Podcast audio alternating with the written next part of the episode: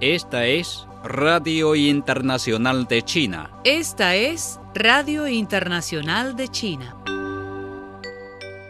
China expresó el lunes su oposición al uso indiscriminado de sanciones unilaterales o la amenaza de las mismas, argumentando que tales acciones constituyen políticas de poder y acoso hegemónico, conductas que son impopulares y enfrentan una resistencia creciente.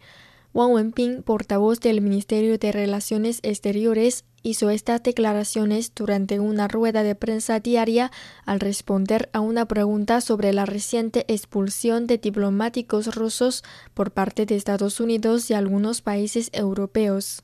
China siempre aboga por que los países resuelvan adecuadamente sus diferencias a través de consultas sobre la base de la igualdad y el respeto mutuo, dijo Wang. El vocero dijo que en vista de que la situación mundial a causa de la pandemia de COVID-19 sigue siendo muy grave frente a los desafíos comunes de la humanidad, la comunidad internacional debe trabajar de manera concertada para superar las dificultades, responder conjuntamente a las nuevas amenazas y desafíos, contribuir a la pronta recuperación de la economía mundial y promover la paz y la seguridad internacionales.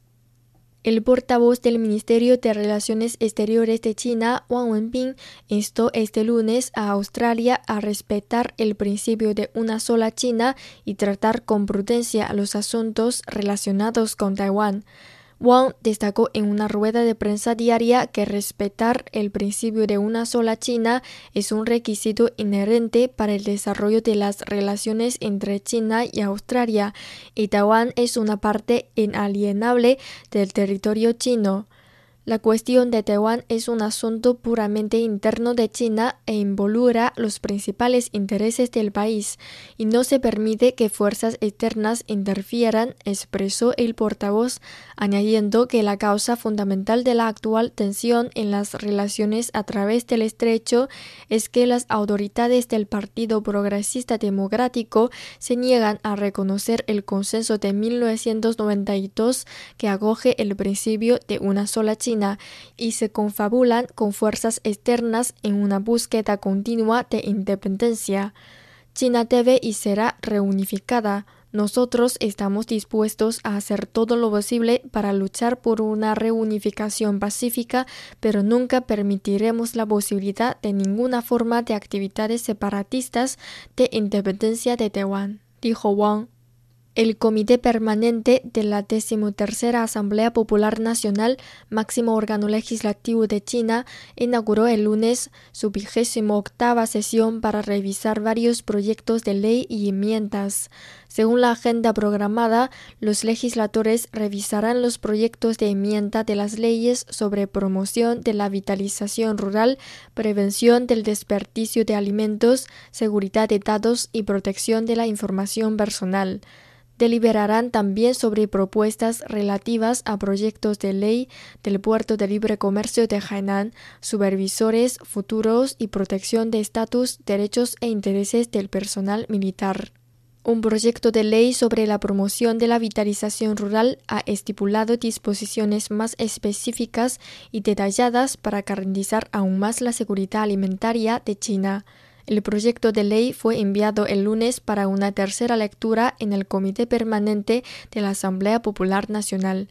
Las estipulaciones sobre la garantía de la seguridad alimentaria nacional se han trasladado a las disposiciones generales, de acuerdo con el proyecto de ley, que añade disposiciones sobre la implementación de una estrategia nacional de garantizar los productos agrícolas importantes. Legisladores chinos están considerando un nuevo proyecto de ley que permitiría a los restaurantes cobrar a los comensales una tarifa adicional si desperdician cantidades excesivas de comida. El proyecto de ley contra el desperdicio de alimentos fue entregado el lunes al Comité Permanente de la Asamblea Popular Nacional para su segunda lectura.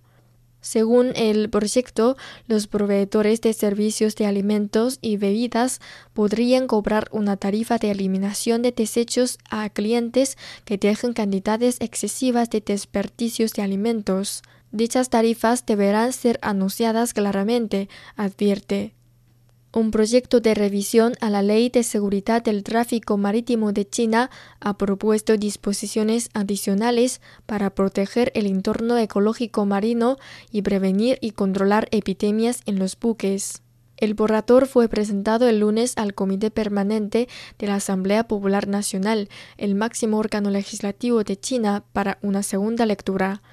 Las instituciones y personas involucradas en actividades relacionadas con el tráfico marítimo deberán cumplir con la obligación de proteger el medio ambiente ecológico marino, según el proyecto. Además, en los casos en que se halle que algún miembro de la tripulación a bordo tenga o se sospeche que tenga una enfermedad infecciosa que pueda causar una amenaza grave a la salud de otros, el capitán del barco tendrá la responsabilidad de tomar medidas de respuesta de emergencia, poner a los infectados en cuarentena si es necesario e informar oportunamente la situación a las autoridades, según reposa en el borrador.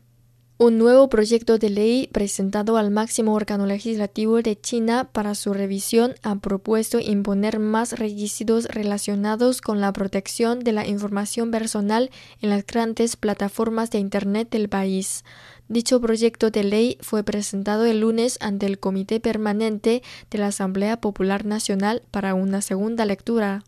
Según el borrador, las grandes plataformas de Internet que poseen la información personal de un gran número de usuarios deben crear un organismo independiente compuesto principalmente por personas externas para supervisar el manejo de la información.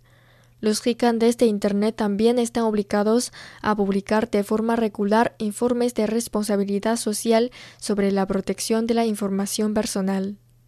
En la última revisión del proyecto de enmienda a la ley de educación que está bajo consideración de los legisladores chinos, se destacó la necesidad de aplicar sanciones más duras para aquellos que roban la identidad de otros para inscribirse en un instituto de educación superior o universidad. El proyecto de enmienda a la Ley de Educación del país fue presentado a los legisladores el lunes para una segunda lectura en la sesión en curso del Comité Permanente de la Asamblea Popular Nacional. Los titulares de cargos públicos que organizan el robo de identidad utilicen fraudulentamente la identidad de otros y tomen los lugares de otros en la admisión o instiguen a otros a hacerlo serán sancionados de acuerdo con las leyes, indica el proyecto. Jordania recibió el lunes un lote de vacunas de Sinopharm contra la COVID-19 donado el gobierno chino como parte de la cooperación contra pandemia entre los dos países. El embajador chino ante Jordania, Chen Chuandong, y el ministro de Salud de Jordania, Firas Hawari, firmaron el certificado de entrega de la donación en el aeropuerto internacional Reina Alia en la capital Amán. Miles de cubanos salieron el domingo a las calles en varios puntos del país para condenar y demandar el cese del bloqueo que desde hace más de medio siglo Estados Unidos aplica contra Cuba en la central ciudad de Santa Clara, a unos 270 kilómetros al este de La Habana, una caravana popular de autos, motos y bicicletas recorrió los principales puntos de esa urbe, donde el mítico guerrillero cubano argentino Ernesto Che Guevara encabezó en 1958 el último combate importante contra la dictadura de Fulgencio Batista. Banderas cubanas y carteles son consignas acompañaron al colorido y ruidoso convoy convocado por la sociedad civil cuando restan pocas semanas para la discusión en la Organización de las Naciones Unidas de otra resolución cubana que demanda el cese de la agresividad de Estados Unidos contra el país casi a la altura del monumento que en Santa Clara resguarda los restos de Guevara, el señor Daniel Rivero afirmó que es un asunto de dignidad nacional sumarse a la condena a la hostilidad de Estados Unidos contra Cuba.